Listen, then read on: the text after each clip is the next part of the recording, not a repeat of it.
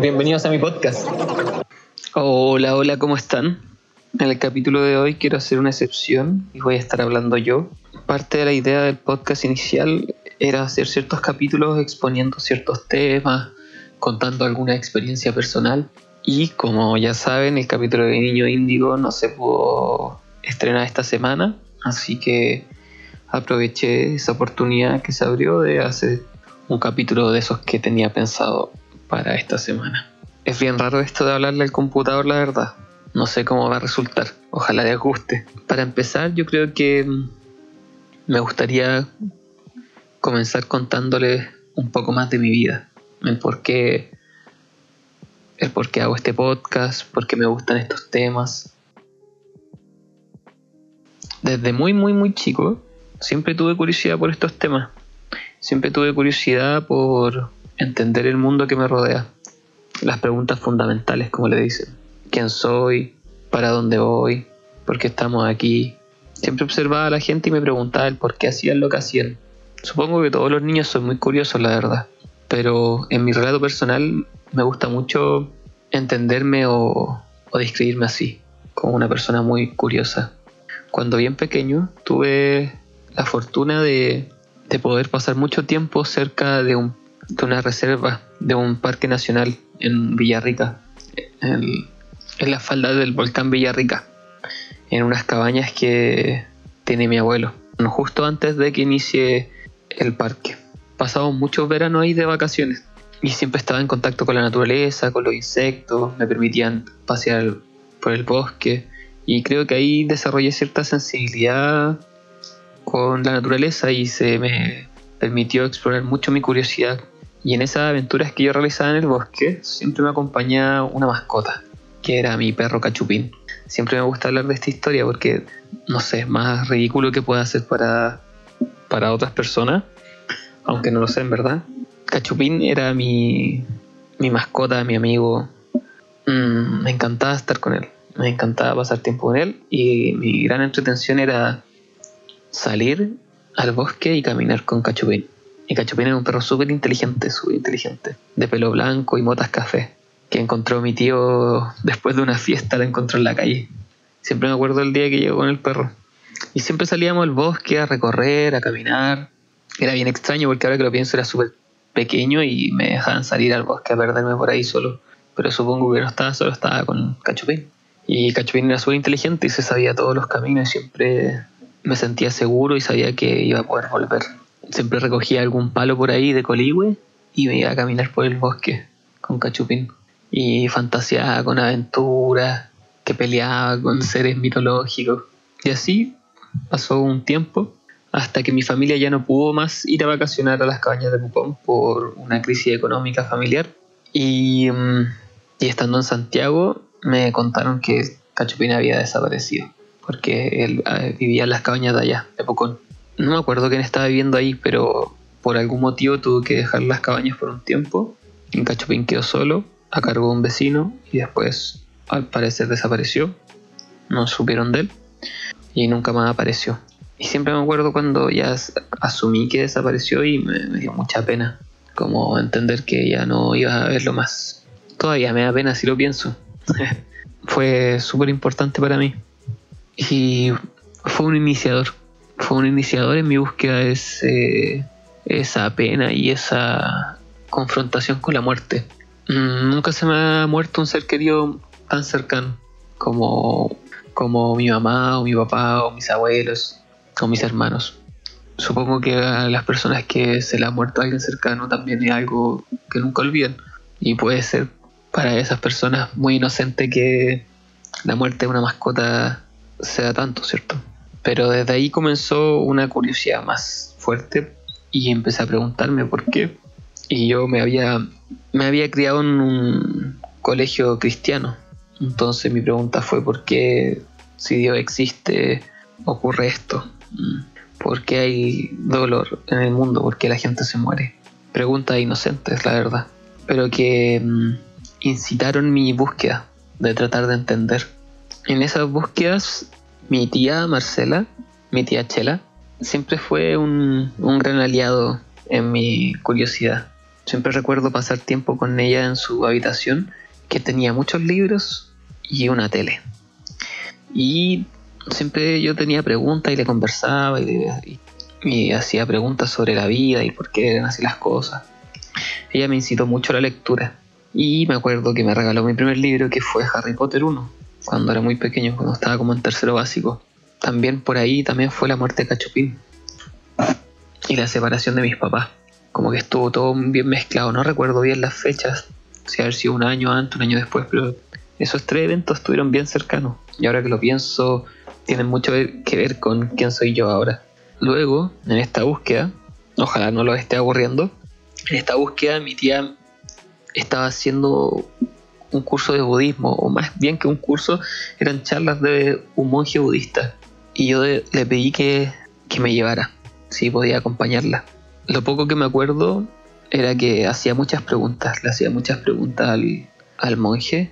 Y ahí escuché por primera vez el término desapego. Y que el mundo era sufrimiento, que el, el sufrimiento era inherente a la existencia que había algo que había descubierto Buda, que era el desapego, en que lo ejemplificaban con una taza. Que si yo amaba la taza y estaba pegado a la taza, si la taza se rompía yo me iba a poner triste. Un ejemplo sencillo. En ese momento esas respuestas nos, nos saciaron mis dudas. Todavía tenía muchas dudas que saciar. Pero no tenía acceso, no tenía acceso a más respuestas. No sabía dónde buscar. Y por lo que me enseñaban en el colegio, lo poco que me enseñaban en el colegio, me fasciné mucho por la mitología, por la historia y la mitología de las culturas antiguas como Grecia, Roma, la cultura maya o azteca. Y bueno, bueno, como estaba en un colegio cristiano también me interesó mucho el cristianismo. Fui acólito, conversaba harto con mi profe de religión, le cuestionaba bastante todo lo que me decía y creé una buena relación con él un profe que valoro mucho. Pero luego, todo, todo, todo se revolucionó cuando llegó el Internet, cuando tuve acceso a Internet. Y ahí la búsqueda no paró, no paró, no paró, no paró. Y leí, leí, leí, leí, leí, leí, leí todo lo que quise. Mitología, esoterismo, me acuerdo los libros de Castaneda, imprimirlos y leerlos. Cuando leí Castaneda por primera vez, leí sobre los psicodélicos. Ya había escuchado más, pero ahí leí el relato que contaba con Don Juan, si algunos han leído Castanea, cuando fumaba el humito o tomaba la planta del diablo, o cuando Don Juan le hacía comer peyote. Quedaba fascinado, quedaba fascinado con esa experiencia, me llama mucha la atención. Saber que habían otras formas de experimentar la realidad. Y me acuerdo que en internet, vagando por internet, llegué a Pijama Surf, que era una recopilación de Trip Report y de todas las plantas alucinógenas hacían como un resumen de, del tipo de psicoactivo que tenía, de las experiencias que producía y algunos libros recomendados. Y ahí yo leyendo, leyendo, leyendo. Entre todos los temas que me metí, también me metí a el esoterismo. Me acuerdo haber leído muchos foros, muchos foros sobre el tema. Había uno que se llama Academia de Atenea. La Academia de Atenea era un foro en habla hispana que trataba todos estos temas era, muy entretenido en verdad en esa época, era algo todo nuevo. Muy distinto ahora, que ahora todos estos temas están mucho más en boga y, están en las redes sociales. Antes eran foros y era muy poca gente que participaba en esos foros, me acuerdo. La información era diferente, cómo se transmitía. Otro foro era el monasterio o zona de caos, donde hablaban de la magia del caos, que era una corriente esotérica más moderna. Bueno, aquí también me salté una parte de cómo llegué al esoterismo porque en un cibercafé donde iba a, conectarme y a leer todas estas cosas, que era de un amigo, al lado del cibercafé llegó una familia que venían de Inglaterra, eran chilenas, pero estuvieron viviendo en Inglaterra por un matrimonio con un inglés y eran Wicca, practicaba la religión Wicca, que es una como neopaganismo que se basa en las tradiciones druidas, que es bien interesante. Y ya me empezaron a contar de qué trataba por mi curiosidad. empezaron a hablar, me empezaron a contar, me mostraron dónde leer, dónde buscar información. Y de la Wicca, metiéndome más en el esoterismo, llegué a la magia del caos. Que la magia del caos es una visión postmoderna de la magia, del esoterismo, que plantea que todo es válido, que todo paradigma es válido, Depende de la intención y la intensidad que el individuo ponga de hacer que se, de hacer que esa visión se haga realidad. Entonces era bien, bien extraña la visión, la verdad. Pero súper entretenida. Me hacía mucho sentido con lo que yo, con lo que yo pensaba y lo que yo experimentaba. El próximo capítulo, el invitado conoce harto de magia del caos, así que ahí yo creo que vamos a indagar más sobre el tema para no, para no meterme tanto en eso. Y ahí, leyendo, leyendo, leyendo, fui creciendo y viviendo mis experiencias adolescentes con mi familia, con amigos, con parejas que tuve en el camino. Y ahí me di hartas vueltas, conocí harta, harta gente. Y ya más grande, llegué a los temas cales, como mencionaba en el capítulo con el Diego Lastra, y empecé a conocer un camino espiritual práctico. Ya no era un ratón de internet que únicamente leía y empecé a experimentar cosas, ceremonias, conocer más gente. Y también me di cuenta de todas las heridas de mi historia. La separación de mis papás, la ausencia que sentía de mi padre, cómo esto me afectó y cómo esto me llevó a ser de ciertas maneras. Hubo un periodo, un tiempo de mi vida que me sentí muy depresivo, muy triste, perdido. No sabía muy bien qué hacer. Sentía que, que estaba en un loop de repetición. Y ahí, en ese loop de repetición, comencé a hacer cosas distintas. Y esa cosa distinta que hice fue hablar primero con mi padre y decirle todo lo que sentía, todo lo que pensaba. Yo siempre fui de guardarme las cosas, de no hablar mucho. No sé si el, tono del podcast les guste la verdad, pero estoy siendo sincero, así me están haciendo. Y le dije todo lo que pensaba, le dije todo lo que sentía, lloré harto, pero me empecé a liberar. Me empecé a liberar de esas emociones, de esa tristeza que tenía y empecé a salir de mi cueva. Digo mi cueva porque en ese tiempo jugaba LOL, League of Legends, y estaba eh, estudiando ecoturismo y me encerraba en mi habitación, no quería ir a la universidad. Como que después del primer año de ecoturismo me, empezó a agarrar esta, esta depre que le digo yo. Y me empecé a encerrar en el juego, no hacía nada. Le hacía mucho daño también a, la, a mi pareja de ese tiempo. Y y estaba encerrado, encerrado y cuando, cuando me di cuenta que tenía un problema fue cuando mi mamá un día entró a la pieza y me preguntó qué me pasaba, pero con un tono distinto de voz. No era desde el enojo, porque ella le enojaba mucho verme así. Pero ese día entró a mi pieza y me preguntó, mirándome a los ojos, qué me pasaba. Y caí en llanto y le dije que estaba mal, que necesitaba ayuda, no sabía qué hacer. Y ahí fue fue una sesión de psicólogo y en verdad yo sabía lo que tenía que hacer. Sabía que, quería hablar con mi papá y, y estuve en una sesión, me lo hablé, pero para aclarármelo a mí mismo.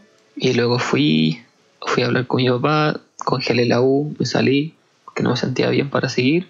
Hablé con mi papá y me puse a hacer lo que quería. Que en ese momento simplemente era trabajar y ponerme a hacer ejercicio. Tenía mucho sobrepeso en ese tiempo y no me sentía bien conmigo mismo en, ningún sentido. Me puse a trabajar, me compré una bicicleta, que es una bicicleta que siempre quise, que todavía la tengo, una rutera, y me puse a andar en bicicleta, me puse a hacer ejercicio, empecé a salir con mis amigos y empecé a comer más sano, a preocuparme de mí, bajé harto de peso y comencé a sentirme mucho mejor, mucho, mucho mejor.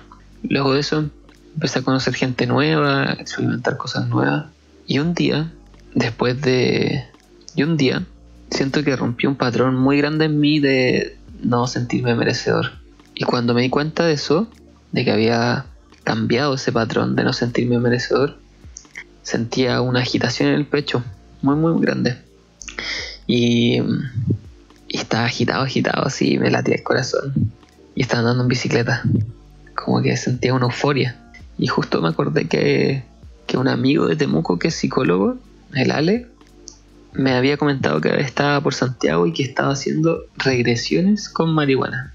Miren la, combinación que se sacó el Ale. Regresiones con marihuana. Entonces, no sé por qué me dio, dije, ya, voy a ir a ver al Ale, lo voy a llamar, aprovechando que está acá. Y fui, fui andando en bicicleta para allá, me fui así, hecho un peo andando en bici. Y llegué eufórico y le conté lo que había experimentado, la sensación que tenía. Y, me dijo, ya, démosle, hagamos una regresión. que yo se lo pedí. Y cuando hicimos la regresión me dio a fumar. Y en ese tiempo yo fumaba marihuana. Ya antes había fumado de, mucho antes, más pequeño. Aquí tenía como 22 años. ¿O no? ¿22? No. Tenía 20. Sí, 22. tenía como 22 años. Y yo iba a fumar marihuana hace tiempo, pero la marihuana no me hacía bien, la verdad. Me dejaba atrapado en mis pensamientos. Me iba hacia, adentro y, y bueno, por lo mismo, por todas las trabas mentales que tenía, me, me hacía muy mal, la verdad. Aunque igual fumaba. y mi amigo me dio y dije, ya voy a fumar, fumé, fumé. Y me hizo cerrar los ojos y respirar. Y de repente sentí que estaba muy, muy volado, muy, muy, muy volado. Y me decía, fuma, fuma y respira. Y empecé a respirar, a respirar. Y me hacía preguntas, ¿qué tan volado te sentís? Del 1 al 10. Y partí en 5 y después ya estaba en 1000, le dije. Estoy 1000 de volado. Me dice, cierra los ojos. Y cerré los ojos y de repente siento que me voy hacia atrás. Y dije, oye, Ale, siento que me voy para atrás. Y me dice, sí, sí, sí, tranqui, tranqui. Cierra los ojos. Y cerré los ojos y sentía que me iba para atrás. Y me dice, ¿puedes sentir un hormigueo en, en la parte de atrás del cuello? Y decía, sí. Sí, sí, lo siento. Y me iba para atrás.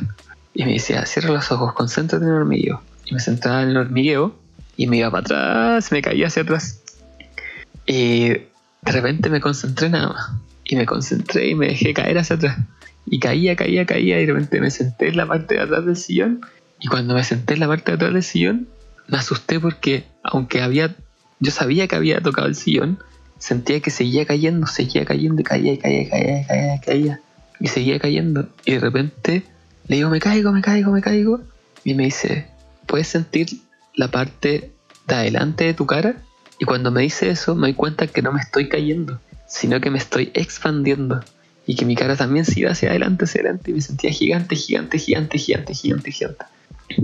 Y en eso, cuando siento esta sensación de expansión gigante, me dice, ¿puedes sentir tu columna vertebral?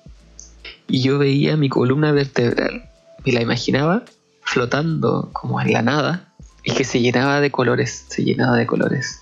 Y, mm, y en eso cuando me dice si puedo sentir mi columna vertebral, me voy hacia adelante y siento un hormigueo muy fuerte, muy fuerte, muy fuerte en, toda la parte genital. Y, me duele, le digo, me duele, me duele, me duele. Y empiezo a patalear, como a frotar los pies en el piso. Y me dice, pues, ¿puedes hacer que esa sensación suba? Yo sentía un hormigueo muy fuerte, como cuando estaba en un calambre, pero en toda la parte genital. Y le digo, sí, sí, sí, sí. Y me doy cuenta que al respirar y, enderezarme, la sensación iba subiendo por todo mi vientre hacia arriba, por el pecho.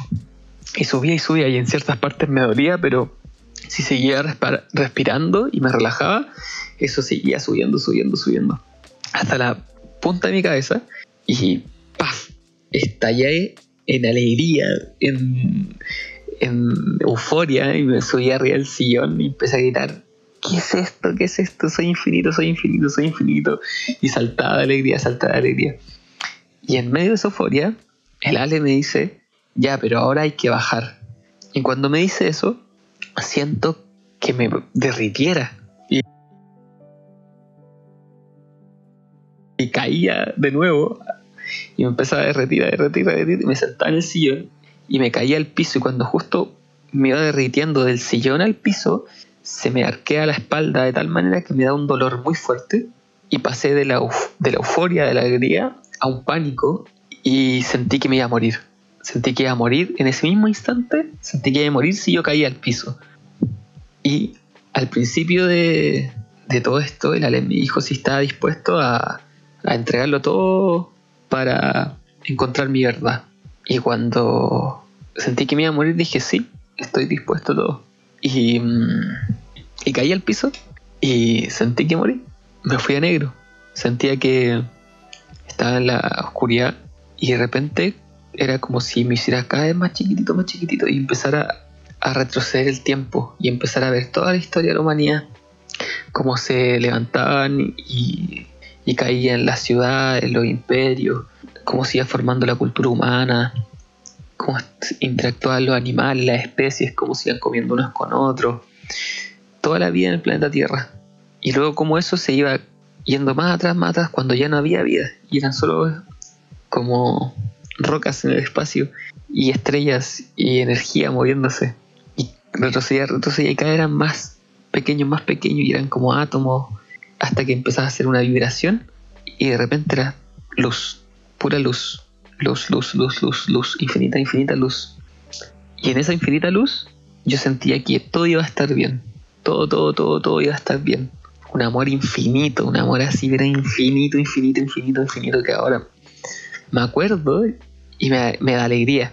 Un amor infinito que me decía todo va a estar bien, todo siempre ha estado bien. Y cuando llego a ese amor infinito y lo siento, que para mí era infinito, era así, no había tiempo, de repente respiro. Y, y cuando respiro, vuelvo y, me veo a, mí mismo en posición fetal en el piso y veo a Lale y, Lale me dice que cómo, cómo está y qué, qué pasó. Después él me contó que estuve mucho tiempo como en apnea y no quiso molestarme porque eh, algo le dijo, la sensación que sintió era de no molestarme. Y en eso vuelvo y cuando empiezo a tratar de hablarle a Lale, empezar a contarle esta, esta experiencia, me siento muy muy raro. Esto me es muy difícil de explicarlo la verdad y, y nunca lo he explicado en público.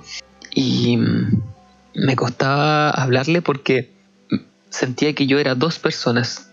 Habían dos Daniver en ese momento en mí. Había como un Daniver que era del futuro, por decirlo así, que entendía toda la experiencia que yo había vivido y el por qué lo había vivido. Y, y había otro Daniver que estaba completamente asustado de la experiencia vivida y de lo que estaba pasando. Y era muy chistoso porque el Ale me hablaba, me hablaba y de repente hablaba el Daniver asustado y le decía, Ale, ¿qué me diste? ¿Qué me está pasando? ¿Qué es esto? ¿Por qué estoy así? Y luego hablaba mi Daniver del futuro, por decirlo así, que le decían, no, no te preocupes, esto, esto es una experiencia normal, esto lo tenía que vivir el Daniver, él lo pidió. Y empecé a explicar, mi Daniel del futuro de la ley empezó a explicarle lo que había sucedido y por qué había sucedido. Y empecé a explicar un montón de cosas, como de cómo funcionaba, de cómo funcionaban ciertas cosas de la mente humana o la, de la experiencia humana y de lo que había ocurrido ahí. Que, bueno, hay algunas cosas que son personales de, ese, de esa instancia con el Ale, pero luego de esa experiencia pasaron varios días para que yo sintiera que había vuelto a la normalidad, pero en verdad esa normalidad nunca volvió porque desde ese día mi vida cambió, empezó a cambiar y, y siento que cambió para siempre, para bien. Luego, digiriendo la experiencia con el Ale, le empecé a mencionar esta energía que sentía con en el cuerpo y cómo ocurrió. Y las descripciones que, que, yo hacía eran que él tenía un poco más de, de estudio, eran muy parecida a lo que se explica en Bioenergética de Alexander Lowen, que es un libro que he recomendado en el podcast, de cómo el cuerpo está bloqueado energéticamente y cómo poder desbloquearlo. Entonces yo entendía que la marihuana, como un catalizador, como una energía extra, me permitió conectar con mi cuerpo, poner toda mi atención en mi cuerpo y por el estado en el que estaba y en la etapa que yo estaba, se me permitió desbloquear todo mi cuerpo que algunos lo llaman como una experiencia kundalini, que, que sube esta energía hasta el chakra corona, que le llaman, sube desde, desde la sexualidad hacia arriba, y experimenté como el yo superior, por decirlo así, este yo del futuro. Y ahí empecé a entender cómo funcionaba esta energía en mi cuerpo y a estar más presente en mi cuerpo. Me daba cuenta de mi, de mi postura, de mi respiración, y empecé a hablar, a, y empecé a darme cuenta del tono de voz que hablaba, cómo hablaba, si estaba mirando a los ojos o no. Tomé mucha conciencia de mi cuerpo desde ese momento en adelante. Y empecé a tener experiencias de catarsis corporales muy seguido, con otras personas incluso, que son muy difíciles de explicar la verdad, pero empezaron a pasar muchas cosas en mi vida, junto con mi hermano, mi hermana, un primo. Tuvimos experiencias muy intensas de catarsis física y con revelaciones espirituales y de sanación de, nuestras relaciones. Es muy loco lo que estoy hablando tal vez, pero no sé cómo ponerlo en palabras sencillas, la verdad. Y nunca lo he hablado así como lo estoy hablando ahora. Así que estoy intentándolo. Tal vez hayan otros que hayan vivido experiencias similares y si así me gustaría que me, me lo mencionaran por las redes sociales. Arroba por si quieren escribirme y comentarme. Y luego de esta silla de experiencia, yo quería entender un poco más qué me estaba pasando y, y esto que estaba viviendo.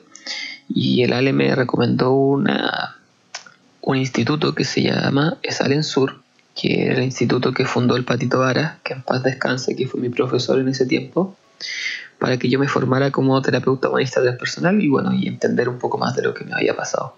Y ahí siguió mi sanación, siguió mi experimentación, mi autodescubrimiento, y fue una experiencia hermosa. Ah, estoy profundamente agradecido de todo lo aprendido en, en Esalen Sur, con el Patito, y todos los demás profes que, que tuve, toda la gente que conocí en esa experiencia. De ahí tuvimos bioenergética, terapia bioenergética, tuvimos Gestalt. El patito trabajó conmigo una pesadilla que me perseguía de muy pequeño. Fue una experiencia reveladora. Y ahí mm, aprendí harto sobre la interpretación de sueños. Se me reveló harta comprensión de, de cómo trabajar con los sueños. Y aprendí algo muy importante, que era un principio que practicaba el, el patito, Patricio Vara, que era la no violencia, con respetar el relato, la experiencia de la otra persona. En este, en este camino de búsqueda, de encuentro con, con el sentido, conmigo mismo, con descifrar esta experiencia humana, pasa mucho que las personas que van entendiendo, comprendiendo ciertas cosas, no respetan el relato y el tiempo de las otras personas e intentan significar la experiencia de la otra persona, de, de dirigir la experiencia de otras personas y empiezan a generar vínculos o relaciones con, con los demás desde una figura de, de autoridad, como si ellos tuvieran la respuesta y estuvieran la verdad o eso que le hace falta a la otra persona. Que es un poco la relación que tienen los, los curas también. Pero ahora cualquier persona que haga terapia o, o siga un camino espiritual puede caer en, en esa dinámica. Y el patito me mostró eso, que era la no violencia, que era una forma de evitar esta, esta dinámica. También conocí las constelaciones familiares, que son una experiencia bien interesante, bien, bien interesante. Cómo trabajar con el árbol genealógico, cómo entender nuestro árbol genealógico, las interacciones que estos tienen. Y bueno, luego de eso, bueno, en verdad pasaron muchas más cosas, pero estoy resumiendo para que me conozcan un poco más. Luego de eso, caí en una cierta creencia que tenía, que era que para poder hacer lo que me gusta, tengo que tener un título universitario. Entonces, como me gustaban todos estos temas y quería dedicarme a estos temas de alguna manera, me puse a estudiar, eh, me puse a estudiar psicología en la Universidad del Pacífico, psicología humanista transpersonal, universidad que después quebró. Eh, yo justo me salí el año que la universidad quebró, me salí congelé al principio de ese año, porque dije, después de estudiar dos años, dije, no estoy haciendo lo que me gusta, no estoy aprendiendo nada nuevo, eh, estoy endeudándome, porque sigo acá? Y en verdad simplemente la respuesta fue por miedo por miedo a hacer lo que me gusta. Y dije, yo me voy a salir y voy a hacer lo que me gusta. Y en eso que me salgo y digo que voy a hacer lo que me gusta, la vida me trae la prueba más hermosa que es ser papá. Y ese año, con la Nicole, que es mi compañera, mi amada compañera que me ha creído en mí, en todas mis locuras, me dijo que íbamos a ser papá. Íbamos a ser papá y, ella quería tenerlo y que vamos con todo. Y yo me recagué de miedo. y, y ahí me di cuenta que ese era el momento, ese era el momento de encauzarme y de, de vivir de lo que yo quería. Pero estaba, estaba, estaba arrastrando un montón de hábitos y comportamientos que no estaban aportándome, que no eran coherentes con lo que yo quería y la forma en que yo quería vivir. Y las cosas que, que quería hacer en ese tiempo y que ahora estoy haciendo. Entonces comenzó todo un camino de, de reestructuración, de reprogramarme, reprogramar mis hábitos, mi forma de ver la vida. Y ese camino comenzó con la fractalería. Yo quería vivir de algo que me gustara y una de las cosas que más me gusta son hacer manualidades. Y encontré este arte que era el hilo mandala. Y dije, esto voy a hacer. No tenía, no tenía proyección, no tenía un plan, pero dije, esto voy a hacer. Aquí están muchas cosas que me gustan y voy a vivir de esto. Yo no quiero trabajar eh, en un trabajo común y corriente. No es que haya nada malo en eso, pero yo quiero vivir de, mi creatividad. Y me puse a hacer mandalas, me puse a hacer hilo mandala. Vendí los primeros hilo mandalas, me fue bien. Después la gente me pidió cursos, hice cursos de hilo mandala. Y empezó a crecer, empezó a crecer. Y empecé a darle, a darle, a darle.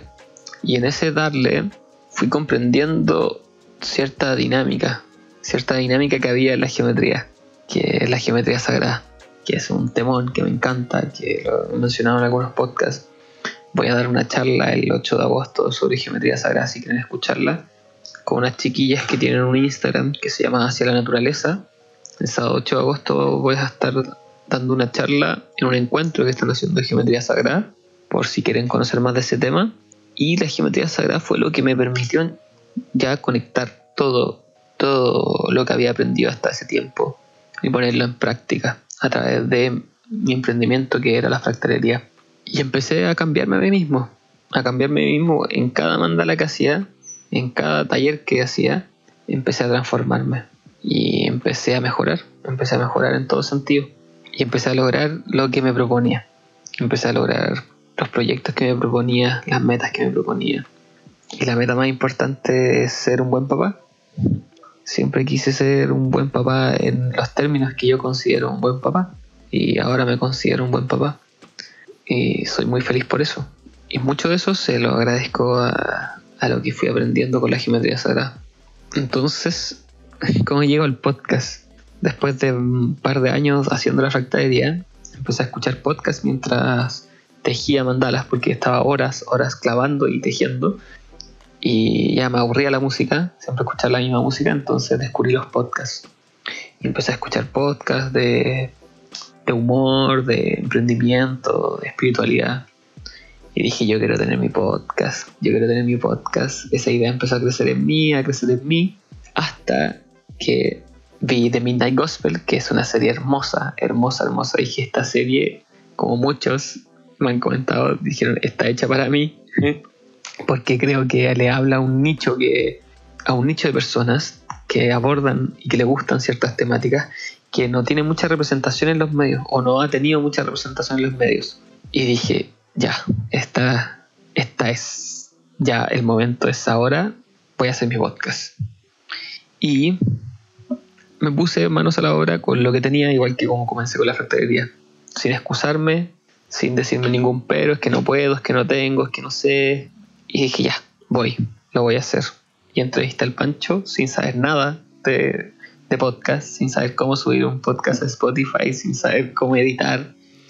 Y, eso, y me lancé. Y, lo que me ha enseñado, bueno, de este mismo camino, entre las cosas que he aprendido con la misma geometría sagrada, es eso, a, a seguir tu deseo, a ponerte metas y cumplir tu palabra, que es la energía masculina de la geometría sagrada. Y mm, dirigirme, simplemente dar el primer paso y empieza a abrirse el camino, se empiezan a mostrar las posibilidades. Y así llegó el podcast. Así llegó el podcast y ya llevo con este siete capítulos. Estoy re contento, una experiencia re loca en verdad. Más este capítulo que estoy hablándoles a ustedes, los que me han escuchado hasta el momento. Ojalá les guste este capítulo. Es bien bien improvisado. La verdad, yo improviso todos los capítulos. No tengo ningún tipo de pauta. Solo sé que quiero hablar con esa persona y alguna idea de lo que le quiero preguntar y voy y lo hago. Y ahora también tenía una idea de lo que quería hablar y voy y lo hago. Una idea muy vaga, o sea, hablar de mí. Y esto es lo que surgió. Hay muchas más cosas que puedo contar. No agregué ninguna de las historias de psicodélicos que tengo, que fueron también muy importantes para, para la fractalería. De hecho, la fractalería surge a partir de mi experiencia en DMT. Y, y pero bueno, esa, esas experiencias quedarán para otro capítulo de este tipo, si es que les gusta este tipo de capítulo. Así que si les gusta este tipo de capítulo, coméntenmelo por favor para saberlo. Em, y bueno, para terminar quería comentar un poco sobre, sobre lo que ocurrió con el capítulo Niño Índigo, para, para que no queden dudas sobre el tema. Eh, mucha gente que me escucha le gusta Niño Índigo, a mí también me gusta. Eh, mi amiga Niño Índigo es un crack y quería mucho entrevistarlo y se nos ocurrió la, la loca idea de hacer el podcast en el SD quedó muy muy bueno esa entrevista, muy muy buena a mi, a mi parecer, pero al niño le pareció demasiada la exposición y más en estos tiempos en donde la corrección política creo que, que ha llegado a cierto extremo, cierta polaridad en donde ya las personas que estamos haciendo contenido o que somos figura más pública, hablo en plural, pero no sé si sea para todos, en verdad. Yo creo que no. Pero a mucha gente le pasa que, está en estos medios que se autocensura por la corrección política. Y creo que en ciertos términos está bien. Hay cosas que, hay que corregir culturalmente porque claramente no están bien. Como, como el racismo o el machismo. Pero, pero pasa mucho, a mi parecer, que las personas que están expuestas, que, que tienen una figura pública, son puestas en un pedestal. Son puestas en un pedestal y en ese pedestal ponemos o proyectamos todos nuestros ideales. Eh, sobre todo cuando, creo a mi parecer, se acercan como a los temas espirituales o eh, muestran también una, una, una, un personaje o una figura más luminosa, por decirlo de alguna manera se proyectan en él todos los ideales, todo lo, bueno, y las personas lo suben a un pedestal, un altar, y luego le exigen, le exigen ser ese ideal.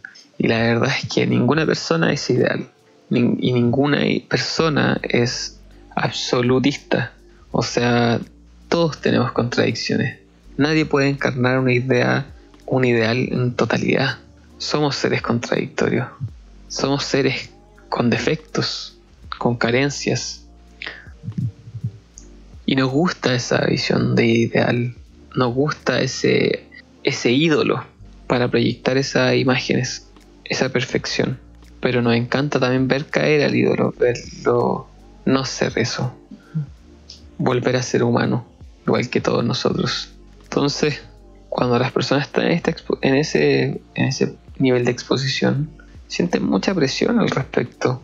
O bueno, eso es lo que veo con Niño Índigo. Por el humor que, que tiene, siente una presión de responder al público que le sigue. Y en cierta medida a mí también me pasa.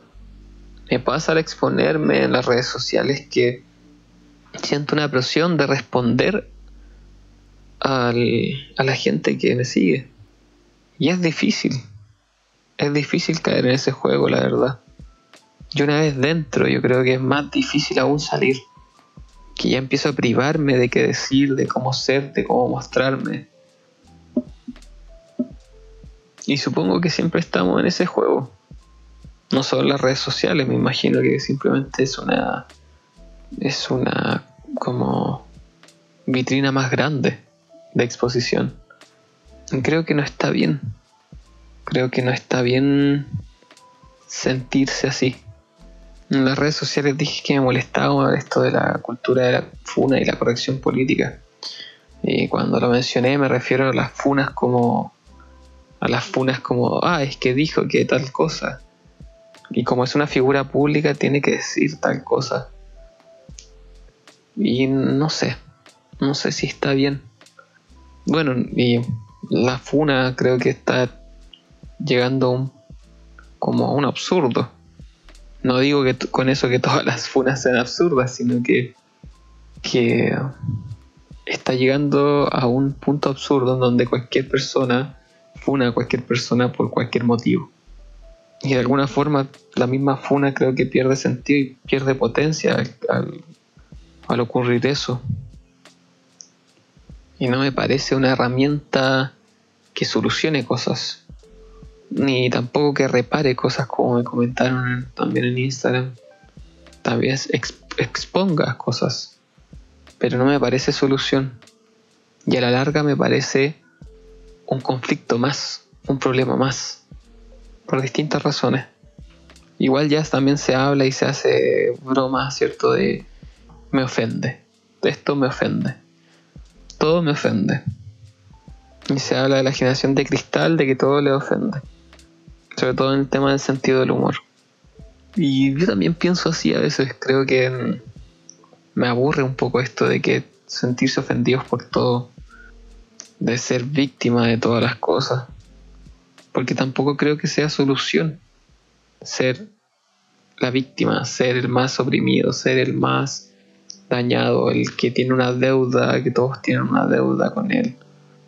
Mm, tal vez exponga un suceso, un hecho histórico, un, algo que está pasando, pero no sé si sea la solución. Tampoco sé las soluciones. Simplemente estoy reflexionando al respecto. ¿A qué voy con todo esto? Es que encuentro terrible que alguien se autocensure por el miedo a, no responder a esos ideales. Creo que no nos hace bien como cultura, no nos hace bien como comunidad que eso ocurra. Porque si todos comienzan a hacer eso, tal vez, si estamos mal encaminados, nadie se va a atrever a decirlo nadie sabe tal vez eso es un error. Tal vez lo que está ocurriendo no está bien del todo. Porque nadie ya puede corregirlo, nadie puede pensar diferente. Y lo que surge como un pensamiento diferente comienza a ser el pensamiento dominante. Y la polaridad vuelve a ir al otro lado. Mm. Y ahora entonces, ¿quién detiene ese pensamiento dominante? quien lo cuestiona. Porque no creo en lo absoluto, no creo que nadie sea la verdad absoluta y no creo que nadie tenga las soluciones a todos los problemas. Bueno, y eso. Es tarde. Estoy grabando un podcast especial hablándole al computador. Espero no aburrirlos con todas estas reflexiones al respecto.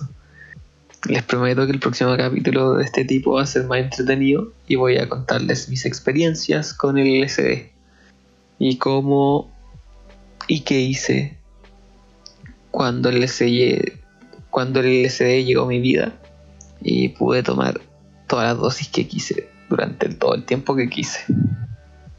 Así que eso. Los dejo con esos cuestionamientos, con esta experiencia y me despido por hoy con este capítulo experimental. Si les gusta, por favor comenten. Y también les recuerdo que vayan a arroba planeta de cultivo si quieren cultivar sus propias setas. Si para que la pasen bien. Y para toda la gente que me pregunta sobre la microdosificación de sobre la microdosificación de psilocibina, que hablamos en el primer capítulo y llega mucha gente preguntándome, les recuerdo que pueden hacer sus consultas con el Francisco Centeno directamente a arrobatari.psicología y salud, en donde pueden hablar con Francisco, que hace asesoramiento de microdosificación de psilocibina para tratar ansiedad, depresión, problemas de sueño y muchas otras cosas. Así que si quieren trabajar con microdosificación de psilocibina de forma segura, hablen por favor con el Francisco Centeno a arroba tari.psicología Así que me despido. Ha sido un gusto.